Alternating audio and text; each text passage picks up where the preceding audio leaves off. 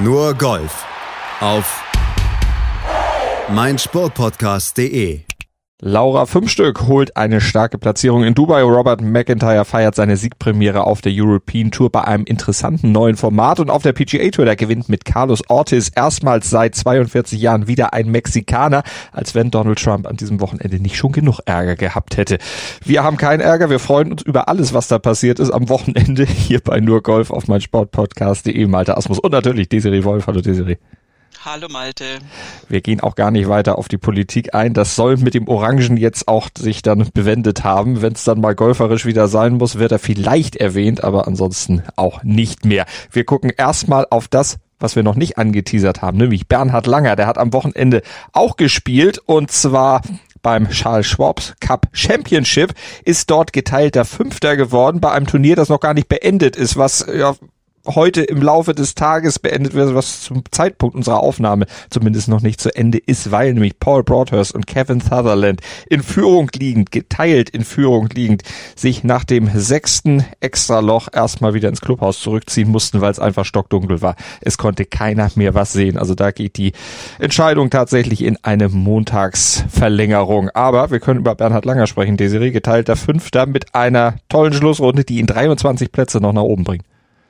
Genau, das Einzige, was ihn vielleicht ein bisschen äh, ja stören könnte daran, ist, dass es eine 64 ist und nicht eine 63. Das hat nämlich sein Bruder, der im Interview öfter zu hören war, äh, erzählt, dass das quasi so eine Art Tagesziel war, äh, ausgegeben, so nach dem Motto, ich spiele mein Alter. Hm. und da war er jetzt seiner Zeit etwas voraus mit der 64. Äh, das kann er aber bei anderer Gelegenheit wiederholen. Ist äh, so ein bisschen ein Muster, was sich durch die Saison zieht, dass Bernhard Langer nicht ganz optimal ins Turnier kommt mit zwei 70er Runden und dann aber am dritten Tag so richtig auftritt. Also das haben wir jetzt einige Male gesehen. Und mit dem Platz 5 ähm, wird er im Schwab Cup die Führung wahrscheinlich auch behalten, nehme ich an. Und ähm, gut, das äh, Playoff zwischen Sutherland und Broadhurst ist natürlich mh, hm, auch ein totaler Knaller, wenn die sich da kloppen, immer 17, 18, 17, 18 und die haben einfach jetzt äh, konstant immer nur Paar gespielt. Da kann man gespannt sein, wer es sich dann heute am Montag dann irgendwie holt. Aber Bernhard Langer schon wieder Top 5 äh, ist einfach die Beständigkeit, die ist, die ist irre und die ist in dem Alter klasse und ja, finde ich, ist einfach erwähnenswert. Und die Konkurrenz, die auch auf dem geteilten fünften Platz mit ihm zusammen liegt, die kann man sich ja auch nochmal angucken, weil die kann sich auch sehen lassen. Freddy Couples mit dabei, Ernie Els und Retief Gusen. Ja, also äh, sind es durchaus äh, Namen, die man kennt. Jim Furyk war auch dabei, hat auch phasenweise richtig gut Golf gespielt. Es hat sich aber dann so ein bisschen auf den 13. Platz noch verdrängen lassen. Also da äh, sind wirklich, das sind tolle Namen, die da unterwegs sind und ähm, das kann man sich durchaus auch, auch mal anschauen. Das ist kein schlechtes Golf, das ist es nicht die Bomberei, die wir auf der normalen PGA Tour teilweise haben, aber die wissen alle, wie es geht und die haben sich vor allen Dingen alle bis in die 50er fit gehalten und das ist ein Achievement, was manche heutige Spieler wahrscheinlich nicht mehr ähm, fertigbringen werden. Nicht nur manche Spieler nicht. Und Bernhard Lange hat sogar bis in die 60er geschafft und er wird sicherlich auch noch ein bisschen weiter schaffen. Er hat aber nicht die beste deutsche Platzierung des Golfwochenendes hingelegt, sondern das war Laura Fünfstück bei der Omega Dubai Moonlight Classic. Da hat sie nämlich einen geteilten dritten Platz eingefahren, zusammen mit Nuria It Torios aus Spanien und Caroline Hetwall aus Schweden. Da lagen sie mit minus neun auf dem dritten Platz. Ein Schlag hinter der Spitze und die nehmen Minji Lee und Celine Boutier ein. Die mussten ins Stechen. Da hat sich am Ende Minji Lee, die Australierin, durchgesetzt und hat ihren zweiten Titel auf der Ladies European Tour gefeiert. Aber lass uns erstmal über Laura Fünfstück sprechen. Das war auch ein sehr, sehr schönes Turnier für sie. Ja, tolle Platzierung. Ähm, es war ja auch ein ungewöhnliches Turnier, weil wir ein, ein wie soll ich sagen, ein Nachtturnier hatten. Ähm, das wurde unter Flutlicht gespielt und ist dann schon auch noch mal was anderes. Äh, einfach von den Sichtverhältnissen in Anführungszeichen, natürlich haben die was gesehen, aber es ist einfach, es sind ganz andere Spielbedingungen, da muss man sich ja auch gut drauf einstellen und es ist Laura fünf Stück offensichtlich gelungen und äh, sie hat eh toll angefangen mit dieser 67er Runde, dann zweimal 70 Gut, äh, das war dann letztendlich der Grund, dass sie nicht ganz vorne gelandet ist, weil sie da von Mingeli und Celine Boutier noch überholt wurde, die 69 und 68 spielen konnten. Aber trotzdem ist der Platz drei äh, ein super Ergebnis für Laura Fünf Stück. Das kann man wirklich sagen. Schöne Platzierung für sie. Es gab ja immerhin auch noch 11.300 Euro Preisgeld für sie. Da kann sie sich dann natürlich auch drüber freuen, auch wenn natürlich die Preisgelder da schon wieder eine ganz andere Hausnummer sind, als man sie zum Beispiel auf der LPGA Tour erlebt hätte. Aber da haben wir schon oft drüber gesprochen. Weitere deutsche Platzierung können wir noch nennen. Olivia Cohn, 17. geworden. Caroline Lampert, 23. Esther Henseleit, 35. Das waren die Deutschen, die dort am Start waren. Genau, waren insgesamt nur in Anführungszeichen 56 Spielerinnen am Start, äh, diesem Austragungsmodus auch geschuldet. Und äh, was vielleicht auch noch ganz äh, kurz erwähnenswert wäre, das Turnier wurde ja vom 4. bis 6. November gespielt, also sprich die Schlussrunde war am Freitag. Mhm. Und ist auch so ein weiterer Versuch oder ein weiteres Zeichen dessen, dass man sich mit den Übertragungszeiten auch so ein bisschen abkoppelt und dass man versucht, da äh, ja, an Tagen unterwegs zu sein, wo jetzt nicht die Entscheidungen auf den anderen Touren, die höher dotiert sind, fallen, so dass unter Umständen die Zuschauer auch dann äh, am Bildschirm sitzen. Und insofern war das jetzt, also war das schon Freitag zu Ende, das ist also schon ein paar Tage her. Finde ich aber grundsätzlich sinnvoll, gerade bei den Touren, die wir haben, die jetzt so ein bisschen unterbelichtet ist bei einem Flutlichtturnier natürlich äh, ein bisschen der falsche Terminus, aber ähm, die da so ein bisschen ins Hintertreffen mhm. geraten äh, in der normalen Berichterstattung, wenn das alles zeitgleich stattfindet, macht es total Sinn, finde ich, den, den Rhythmus ein bisschen aufzubrechen und auf andere Wochentage zu gehen. Wir hatten ja auch schon so Mittwoch-Finishes ganz selten mal und in dem Fall ähm, denke ich, dass das auch, auch einfach ein bisschen ein Augenmerk noch drauf gerichtet hat, auch wenn es grundsätzlich schwierig ist, die Ladies European Tour dann da zu verfolgen. Aber das haben sie ganz gut gemacht. Außerdem hast du dann ja im Prinzip, wenn das wirklich so durchgezogen wird, äh, die ganze Woche irgendwie Golf, ganze Woche Möglichkeiten auch zu übertragen. Also von daher, das ist für übertragende Sender natürlich dann auch lukrativ, jeden Tag irgendwas live im Angebot zu haben, wenn denn alle Rechte bei einem liegen würden. Ja, in dem Fall war es jetzt ja nicht die äh, Sonntag bis Mittwoch Version, sondern die, was war das das Moment, muss ich nachrechnen, Mittwoch bis Freitag mhm. Version. Aber trotzdem hast du tatsächlich am Mittwoch eben schon über zu übertragen das Golf und ähm, ja, wenn die, die Ladies European Tour wird immer die zweite Wahl sein, leider, aber ist nun mal einfach so, wenn, wenn da parallel die LPGA Tour oder auch äh, dann besonders auch noch das Herrengolf läuft. Das ist schade, aber es ist einfach festzustellen und insofern ist das ein guter Move. Auf jeden Fall. Und da gucken wir mal, ob das sich vielleicht dann fortsetzt, weiter dann auch so regelmäßig gemacht wird auf der Ladies European Tour. Zweite Wahl, sagst du, äh, wir kommen auf die zweite Wahl bei den Herren zur European Tour und das machen wir nach einer kurzen Pause hier bei nur Golf auf meinsportpodcast.de. Schatz, ich bin neu verliebt. Was? Da drüben. Das ist er. Aber das ist ein Auto. Ja, eben. Mit ihm habe ich alles richtig gemacht. Wunschauto einfach kaufen, verkaufen oder leasen. Bei Autoscout24. Alles richtig gemacht.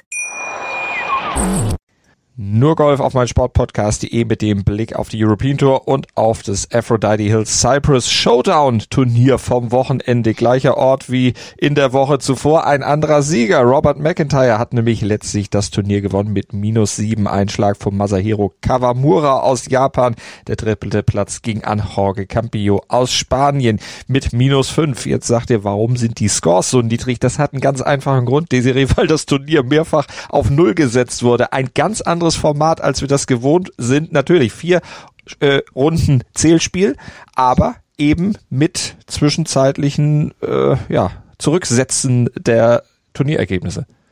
Genau, ähm, das äh, ist so ein bisschen jetzt auch so ein Modell wie die, wir hatten ja die Super Six und Golf Sixes und Shot Clock Masters, da waren die Schwerpunkte jeweils äh, woanders, äh, entweder andere Lochanzahl oder eben mit der Shot Clock und so, äh, oder Matchplay. Das war jetzt in diesem Fall nicht im Spiel, das hast du schon gesagt, das war viermal Zählspiel, aber ein interessantes, aber durchaus auch schwierig zu spielendes Format. Es gab einen Cut nach 36 Löchern, dann wurden 32 Spieler weitergeleitet und natürlich Details dazu.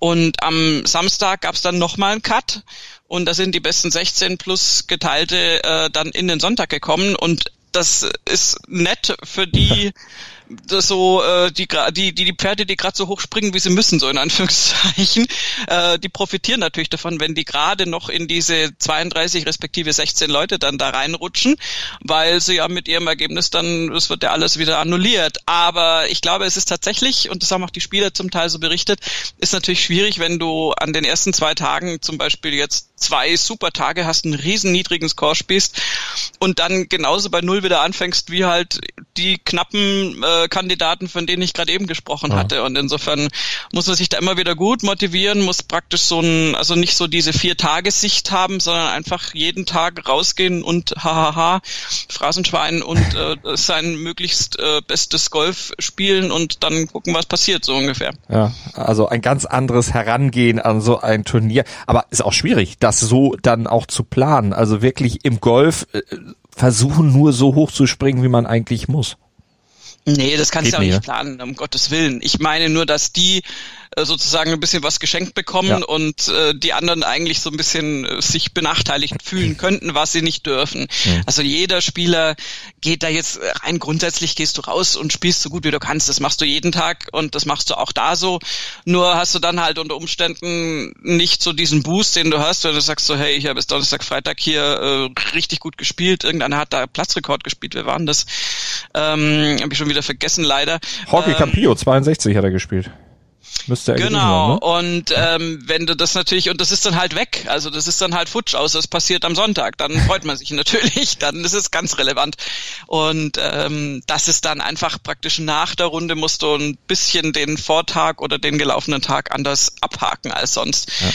Aber sonst ist es tatsächlich viermal Zählspiel und ähm, ja, es gewinnt nicht zwingend der mit dem besten Viertagescore, wenn man mhm. alles zusammenzählen würde, sondern es gewinnt tatsächlich der, der es schafft, sich in Sonntag reinzuhangeln und am Sonntag dann die beste Performance auf den Platz zaubert.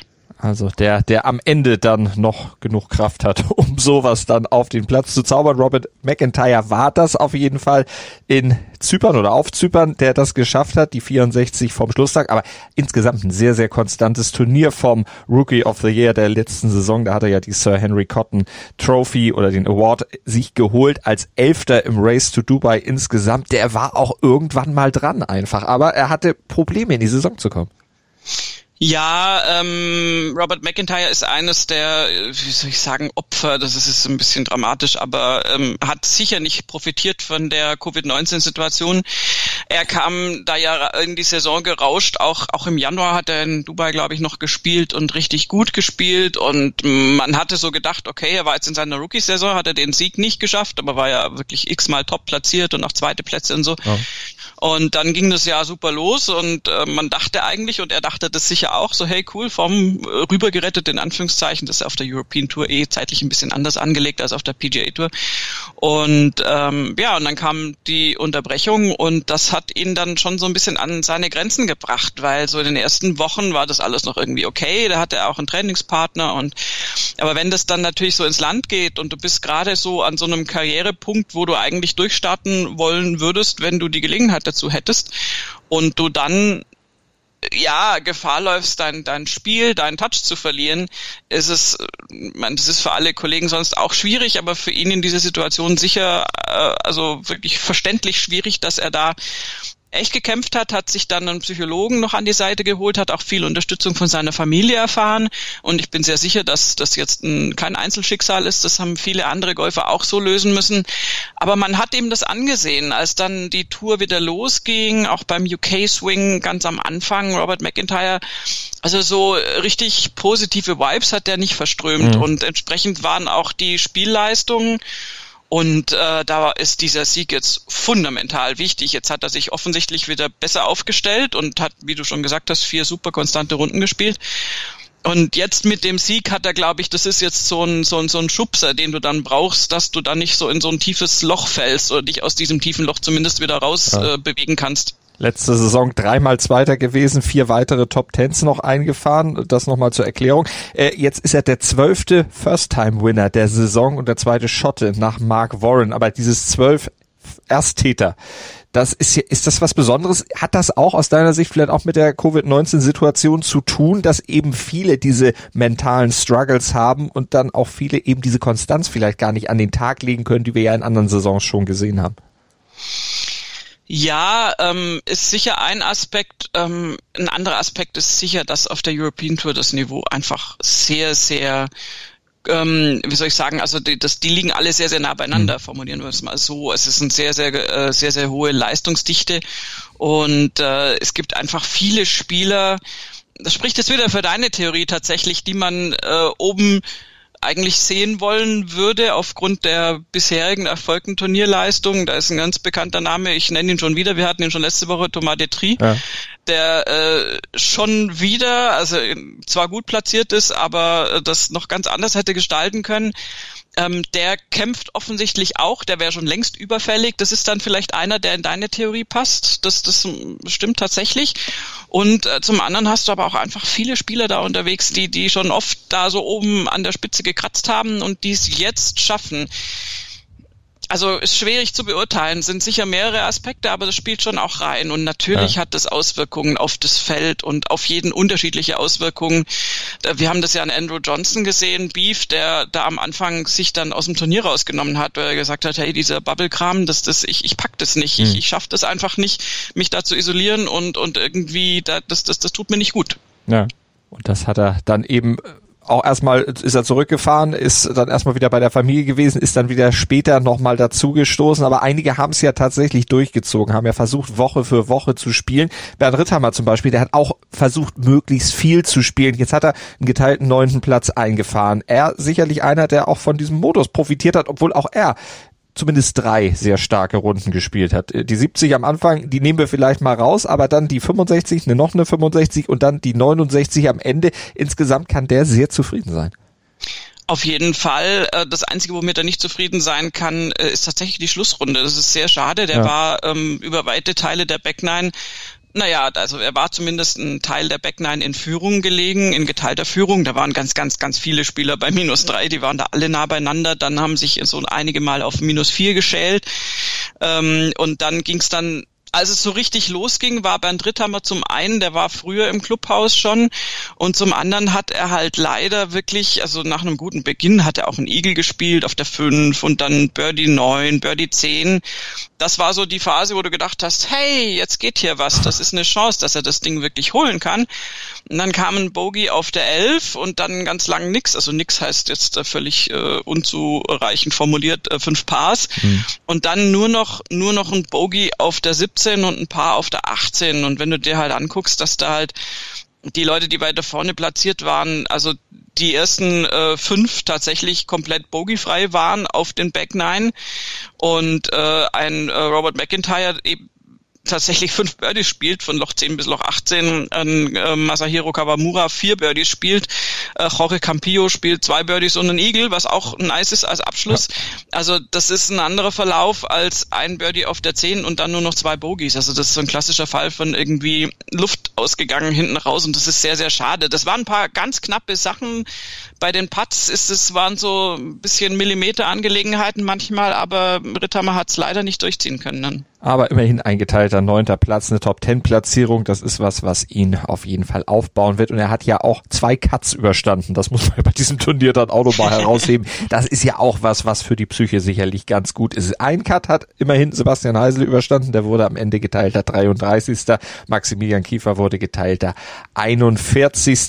Das waren die weiter platzierten Deutschen auf den ja, vorderen Plätzen beziehungsweise in den Top 50. So sah es aus bei diesem Turnier in Europa. Wir machen noch eine kurze Pause und dann geht's für uns rüber über den großen Teich in die USA zur Houston Open und zum Triumph von Carlos Ortiz, erster Mexikaner seit 42 Jahren. Schatz, ich bin neu verliebt. Was? Da drüben. Das ist er. Aber das ist ein Auto. Ja, eben. Mit ihm habe ich alles richtig gemacht. Wunschauto einfach kaufen, verkaufen oder leasen. Bei Autoscout24. Alles richtig gemacht. Oh. Vivint Houston Open, unsere nächste Station hier bei Nur Golf auf mein Sportpodcast.de. Carlos Ortiz, der Mexikaner, hat gewonnen. 42 Jahre hat's gedauert, bis sich mal wieder ein Mexikaner wirklich in vorderste Front spielen konnte. Victor Regelado war das zuletzt gelungen, 1978 bei der Quad Cities Open. Das ist lange, lange her. Jetzt hat's wieder einer geschafft und er hat's mit zwei Schlägen Vorsprung geschafft. Vor Hideki Matsuyama und vor Dustin Johnson. Die die mit minus elf, wie gesagt, zwei Schläge zurückliegen und ja nicht irgendwelche Spieler sind, sondern da hat er schon richtig, richtig harte Konkurrenz geschlagen. Brooks Köpker auf dem geteilten fünften Platz zum Beispiel, der wurde ja auch noch abgehängt. Aber lass uns erstmal die Serie hören, was Carlos Ortiz allgemein über seinen Sieg gesagt hat. Feels great. Um, it's been a while. It's been, I think, almost six years since I since I won, and then I missed it. Uh, I've played great this week. Uh, and it was really hard to hold the emotions all the way to the end. But I, I'm I'm really happy the way it played out and and the way I played too. Und es war nicht so einfach auf der Backline vor allen Dingen. Das war eine relativ enge, äh, enge Geschichte, eine enge Kiste. genau. Ja, da hat äh, Carlos Ortiz was gezeigt, was, was äh, sich, glaube ich, viele Spieler wünschen und was bei ihm jetzt an diesem Turniertag auch wirklich sehr gut geklappt hat, nämlich diese mentale Stärke, ähm, ja, sich die Konkurrenz, die du schon äh, namentlich genannt hast, äh, vom, vom Hals zu halten. Er hatte ja zwei Kollegen im Flight, er war im Schlussflight ähm, mit Sam Burns und äh, Jason Day zusammen und die beiden haben es jetzt nicht so wirklich auf, äh, auf den Rasen bekommen. Äh, besonders Jason Day ist da ziemlich äh, ja eingebrochen, ja, kann man schon sagen, also für seine Verhältnisse und äh, Sam Burns genauso, also Jason Day mit einer 71, Sam Burns mit einer 72, da beide auf einem geteilten siebten Platz dann gelandet. Das ist jetzt nicht das, wie sich gerade Jason Day ähm, und auch Sam Burns, der auch jetzt nicht wenig Erfahrung hat, so ein Turniersonntag vorstellt. Mhm. Und Carlos Ortiz hat äh, dessen unbenommen trotzdem einfach sein Spiel durchgezogen und hat, hat seine Runde gespielt, wie er es konnte. Und das war einfach sehr, sehr fehlerfrei und äh, auch mutig, was was ich ganz toll finde. Und er hat sich diese den Schlussstretch, äh, die 16 bis 18 dann äh, ja zu eigen gemacht, möchte ich fast sagen. Und hat da auf der 16 einen Birdie gespielt, an ein paar fünf, was wirklich, also da hat er ganz ganz mutig den zweiten Schlag aufs Grün gespielt und ähm, da war aber Wasser drumrum und also das war einfach riskant, hat er aber gemacht und auch mit super Ergebnis hatte einen Eagle Putt, der hat dann nicht geklappt, nicht schlimm, Birdie gespielt, sich die Führung zurückgeholt, weil davor war so ein bisschen eine kurze äh, Dürreperiode, da hat er nur Pass gespielt.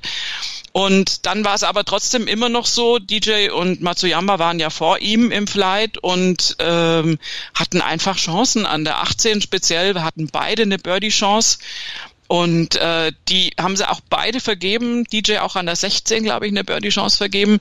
Und ähm, es hatte eigentlich, also für mich so, war so der Rundenverlauf eher so, dass ich gedacht habe, oh, das wird, das wird sicher ein Playoff werden. Oh. Aber nein, Ortiz äh, schlappt auf die 18 und spielte halt ganz gemütlich dann da auch nochmal ein Birdie und sagt, nö, dann machen wir es doch klar, dann machen wir es mit zwei Schlägen Abstand. Du hattest die mentale Situation angesprochen, da hat er sich auf der Pressekonferenz auch zu geäußert, auch gesagt, dass er sich mental besser aufgestellt hat. Um, honestly, I was minding my own business. I was trying to hit it in the fairway to begin with, and then uh, from there I knew I was going to have a good chance to hitting it close or putting it in the spot that I wanted to, especially with these greens, you know, they're kind of undulated and firm. So I think I did a great job today. Uh, mentally too, I, I've been I've been working really hard on, on staying positive, patient, and, and don't let uh, my emotions get the best of me. And I think I did a, an amazing job this week. Um, how I said, I'm, I'm, I'm really happy the way everything played out. And then obviously this time went my way. Um, but, you know, but I, I feel like I've put, put on the work. My team has been working with me really hard, and, and uh, I'm just happy. Also, das kann er auch sein, vor allen Dingen, weil er damit ja was geschafft hat, was sein Bruder ihm vorgemacht hat. Als Gewinner der Latin America Amateur, äh, Latin American Amateur, hatte der sich ja, Alvaro Ortiz, im letzten Jahr fürs Masters qualifiziert. Jetzt darf äh, er auch spielen. Und zwar im nächsten Jahr im April. Also jetzt nicht schon nächste Woche, sondern dann erst bei der nächsten Austragung. Aber das ist natürlich ein großes Ziel gewesen einer muss durchkommen in der Familie. ja, das ist ja klar. Also das sind das sind äh, die die super Momente im Leben eines jungen Golfers, wenn du als Amateur dann für die ganz ganz großen Majors eingeladen wirst, was er in dem Fall jetzt bei seinem Bruder der Fall war. Und Carlos Ortiz hat sich das mit einem Turniersieg erspielt. Äh, das ist jetzt was, wo ihm sein Bruder nacheifern kann mit Sicherheit. Das wird die, der wird der Plan sein. Und ähm, ja, ich bin, bin gespannt. Also Carlos Ortiz hat sich das tatsächlich verdient. Das ist auch so eine Worthülse. Wäre klar, dass ich es verdient, wenn er da eine ersten Platz errungen hat. Aber der war jetzt viel, viel, viel äh, auf, auf vorderen Plätzen zu sehen, war oft in the Mix und war auch einer der Namen, wir hatten es vorhin bei der European Tour schon, von denen man gedacht hat, Mai, jetzt eigentlich wäre es schön, wenn er das jetzt mal durchziehen könnte. Ah. Und das hat er jetzt. Das hat er jetzt geschafft. Er ist also mit 29 Jahren Sieger geworden auf der PGA Tour. Und wir hatten schon gesagt, namhafte Konkurrenz, die er da abgefangen hat und überholt hat. Hideki Matsuyama und vor allen Dingen Dustin Johnson, frisch genesen von einer Covid-Erkrankung und offensichtlich ohne nennenswerten Formverlust. Wenn man jetzt mal von der ersten Runde vielleicht absieht, wo offensichtlich noch ein bisschen rostig war mit der 72, aber da waren ja insgesamt die Scores bei vielen ein bisschen höher. Ja, und der Rost bei DJ rührt daher, dass, wenn ich mich jetzt nicht falsch erinnere, ähm, so Social Media mäßig äh, die Berichterstattung eher so war, auch von seiner Seite aus, dass der halt wirklich zu Hause aus, auf der Couch saß Fernsehen. und keine Ahnung ferngeschaut hat und also der Weg zum Kühlschrank dann schon die Trainingseinheit mhm. pro Tag war. Und äh, also es ist jetzt nicht so, dass der sich im heimischen Vorgarten da verausgabt hätte. Ähm, da war, hatte ich mir schon so Gedanken gemacht, da dachte, ja, bin ja mal gespannt, wie der jetzt wieder so ja. auf, auf volle Pulle Wettkampfleistung geht. Hat er aber dann äh, wirklich sehr, sehr gut hingekriegt. Bei ihm hat es am Sonntag, also das Spiel ist absolut da, da braucht er sich keine Sorgen zu machen. Das ist auch interessant jetzt, wie es dann nächste Woche läuft beim Masters, würde ich ihn nicht ausschließen um aus dem Favoritenkreis.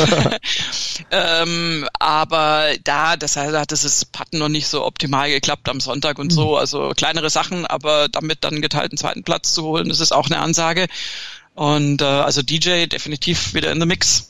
Guter Rundenverlauf. 72, 66, 66, 65. Auf dem geteilten fünften Platz war ja dann auch Brooks Köpker. 72, 70, 65, 65. Ich würde jetzt mal sagen, der hat auch eine gewisse Form, die vielleicht beim Masters ihm gute Chancen geben, wenn man auch dazu rechnet, dass es ja ein Major ist. Und das ist ja ganz einfach. Ja, eben. Also ich meine, vorher lohnt sich das ja auch nicht, sich da übermäßig einzubringen.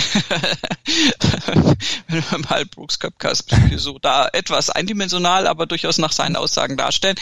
Ähm, ja, Brooks Köpka ist auch, auch gut dabei. Der hatte auf diesem Platz den, naja, ich weiß nicht, ob es ein Vorteil war, aber der war quasi der Spielerberater, also der Berater von Spielerseite aus, weil wir einen ganz interessanten äh, Platz jetzt als Austragungsort hatten. Memorial Park mhm. war zuletzt ähm, auf der Tour äh, 1963, also das ist ein paar Tage her.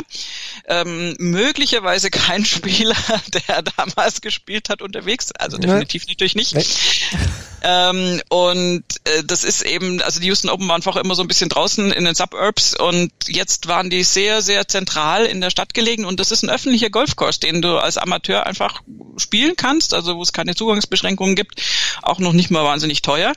Ähm, anscheinend irgendwie unter 40 Dollar mhm. und äh, das ist natürlich dann so, da stellst du dir die Frage, okay, wie, wie geht das zusammen, ein öffentlicher, in Anführungszeichen billiger jetzt vom, vom Geld her äh, Golfkurs und ein PGA-Tour-Event, äh, was noch dazu jetzt ja nicht mit einem Score von minus 25 abgeschlossen wurde. Und äh, da hat da wirklich äh, der Platzdesigner einen guten Job gemacht. Ähm, da wurde auch nochmal nachgearbeitet. Und äh, es ist tatsächlich Tom Doak, heißt der Platzdesigner, gelungen, ähm, den Platz wirklich so zu gestalten, dass er für die Pros sehr herausfordernd ist. Das hat viel mit dem Rough Design zu tun ähm, und natürlich auf den Grüns. Ähm, aber trotzdem, der wird trotzdem auch für die Amateure spielbar sein. Also das ist, äh, das ist ein sehr, sehr gelungenes, äh, wie soll ich sagen, Experiment ist, ist vielleicht auch der falsche Ausdruck, aber es ist eine sehr gelungene Herangehensweise an, an das Golfen, dass man sagt, gut, okay, da ist zwar ein Pro-Turnier, aber der Platz ist schon wirklich so gemacht, dass der für die Allgemeinheit eben auch funktioniert und dass äh, die restlichen 51 Wochen des Jahres dann die Öffentlichkeit da auch Spaß drauf hat. Es gab aber auch welche, die hatten keinen Spaß, gerade jetzt mal mit Blick auf das Masters, äh, zum Beispiel Phil Mickelson. Der ist es jetzt ja auf der Champions Tour durchaus gewohnt, nur drei Runden zu spielen. Jetzt hat er hier aber nur zwei Runden spielen können. Äh, mit plus neun war er dann am Cut gescheitert, 76, 73. Also nach den Siegen auf der Champions Tour jetzt wieder eine ziemliche Ernüchterung für Phil the Thrill. Äh, ja, allerdings, also das äh, lief nicht gut und ist jetzt die Frage, ob das dann auch eine gute Vorbereitung auf das Masters ist, wobei er vieles abstreifen kann mental. Ähm, weiß ich jetzt nicht, wie lange das dann bei ihm da jetzt im, im Kopf sitzt, sozusagen, ja. diese vermeintliche Niederlage. Aber also die vier Runden hat er sich da auf jeden Fall jetzt nicht gegeben und ähm, ja, ist allerdings, es gab auch einige, also Danny Willett musste zurückziehen, ähm, schon nach einer Runde. Äh, wirklich auch durchaus ähm, berühmtere Namen, die da den Cut deutlich nicht geschafft haben. Ja. Und äh, insofern, ja. Ist ja in guter Gesellschaft. Äh, Jordan Spieth ja zum Beispiel auch. Der hat es auch nicht geschafft. 73, 71, da war es etwas knapper mit plus vier Einschlag am Cut vorbei. Aber auch das natürlich mit Blick aufs Masters nicht äh, unbedingt Mut machen für ihn. Aber was macht bei dem in den letzten Monaten, man kann ja schon fast sagen, Jahren Mut? Schwierig. Äh, Jordan Spieth würde ich immer noch nicht abschreiben. Nee. Ähm, das ist einfach, das ist ein Typ, da, da, da läuft es gerade nicht alles so zusammen. Trotzdem habe ich sozusagen die Hoffnung noch nicht aufgegeben. Also ich habe jetzt gar nicht irgendwie wahnsinnig viel äh, persönlich jetzt für ihn übrig, aber der ist ein Golfer, ähm, den ich, den ich nicht abschreiben würde. Das, das kann irgendwann sich wieder zurechtschütteln ich würde es gar nicht ausschließen, dass das beim Masters passiert, weil das ja wirklich auch so ein bisschen gefühlt zumindest sein temporäres Wohnzimmer ist. Also er da ja auch schon äh, wirklich äh, tolle Ergebnisse erreicht hat. Natürlich auch äh, furchtbare Momente für uns alle. Ich wollte gerade äh, sagen, er hat da aber auch schon mal ins Klo gegriffen. Also. ins Klo nicht, eher in den Teich ja. oder in, in, den Creek. Hat auch mit Wasser zu tun.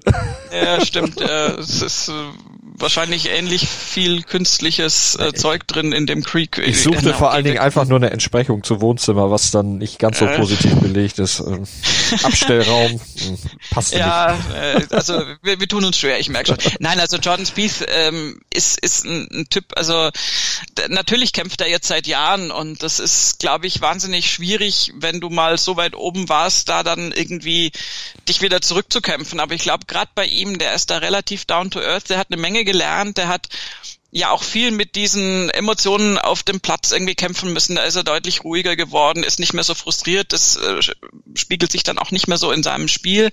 Und ähm, ich könnte mir schon vorstellen, wenn er es schafft, sozusagen das so nach dem Motto, meine Majors kann mir keiner mehr nehmen und meine richtig gute Phase hatte ich da.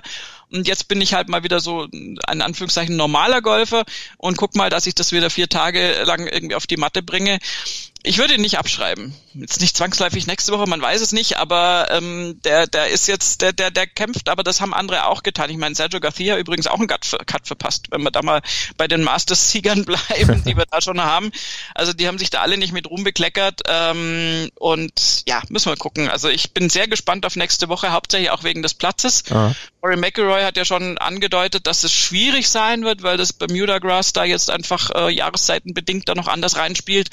Und ähm, ja, also also bei allen Vorbehalten, die man tatsächlich aus aus verschiedensten äh, Ecken heraus gegen das Masters haben kann, das ist einfach äh, dann doch der Knaller des Novembers jetzt. Und wir freuen uns natürlich alle darauf, dann zu sehen, was Bryson DeChambeau dort machen wird. Ein paar Anhaltspunkte haben wir ja schon bekommen. Sandy Lyle, der Masters-Champ von 1988, der hatte ja bei den Kollegen vom Goldstein, nee, gar nicht wahr, bei Sirius XM PGA Tour Radio schon ein bisschen erzählt. Der war nämlich in der letzten Woche mit Bryson DeChambeau zu einer kleinen Proberunde unterwegs im Augusta National und hat mal aus dem Nickkästchen geplaudert, was denn da an Schlägen letztlich so oder an Schlägern dann ausgepackt wurde von Bryson DeChambeau. Der hat tatsächlich bei den Löchern, die da beschrieben wurden, bei den Kollegen vom Golf Channel, die haben es zitiert, äh, an einem Loch mal das Dreierholz aus dem Back geholt, ansonsten alles nur sieben Eis, siebener Eisen aufwärts.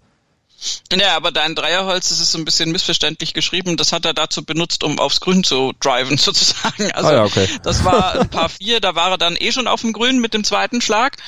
Ähm, da hat er so einen Flyer aufs Grün gemacht und ansonsten äh, sind es die Annäherungsschläge, die da genommen sind. Also der hat mit dem Driver rausgebombt und hat dann halt gleich mal auf der Nummer eins zum Beispiel, hat er dann bei ein paar vier mit 445 Yards, hat er halt noch ein Sandwich dann in der Hand. Und ähm, an der zwei, die ja ein gefürchtetes Loch ist, also unter Spielereinschätzungen zumindest normalerweise ein paar fünf mit 575 Yards, ja Mai, da hat er halt einen Schlag zwei mit dem Achtereisen. Oh mein Gott, wie schlimm. Also das ist ähm, das ist schon krass. Also man wird jetzt sehen müssen, wie das im Turnier funktioniert, wie das unter Druck funktioniert, mhm. wie der Driver funktioniert. Ist der zu viel äh, irgendwie links und rechts von der Bahn? Oder kriegt er dies so platziert, dass er wirklich diese kurzen, relativ kurz darauf folgenden Schläge machen kann? Das ist, ja, das ist das Gesprächsthema Nummer eins, kann ich auch nachvollziehen. Ähm, ja, ich, ich kann es mir gerade noch nicht vorstellen, dass er da irgendwie alle anderen völlig im Regen stehen lässt und dass das alles so klappt, wie man sich das jetzt ja. so ausmalt. Aber es wird auf jeden Fall eine sehr, sehr interessante Turnierwoche, wenn man Bryson DeChambeau da verfolgt. Im Prinzip kann man sagen, dem reichen sechs Schläger im Back. ja, so, so ungefähr. Ich ja. meine es tatsächlich, man musste mir sich ja vorstellen, es gibt ja, ähm, dadurch, dass er diese gleichen Schaftlängen hat, also wir haben ja am Anfang mal, also muss ich ein bisschen ganz kurz nochmal zurückgehen, da hat er jetzt seine Wahnsinnsdrives dann gehabt und seine Muskelmasse aufgebaut und hat daraus noch nicht so richtig Profit schlagen können, weil wir uns so ein bisschen darauf geeinigt hatten, ja, das kurze Spiel funktioniert noch nicht so. Und da ist es tatsächlich jetzt so, wobei man das, also kann man ihm jetzt unterstellen oder auch nicht, er hat ja diese äh, Schläger mit gleich langem Schaft was dann natürlich, ich meine, mit denen spielt er allerdings schon ewig, insofern ist es dann wahrscheinlich doch wieder kein Nachteil. Aber also für uns, wenn wir mit seinen Schlägern spielen würden, wäre es natürlich wahnsinnig ungewohnt und ja. furchtbar schwierig, ja. ein relativ langes Sandwich zu haben. Weil ja bei den kurzen die kurzen Schläge sind halt keine kurzen Schläge in Anführungszeichen. Die haben halt ein entsprechendes Loft. Und ähm, das hat er jetzt aber inzwischen natürlich auch schon besser im Griff. Und ähm, er hat ja dann, ich meine, dann, dann kommt noch hinzu, dass er ja kein schlechter Putter ist, wenn, wenn er einen guten Tag hat.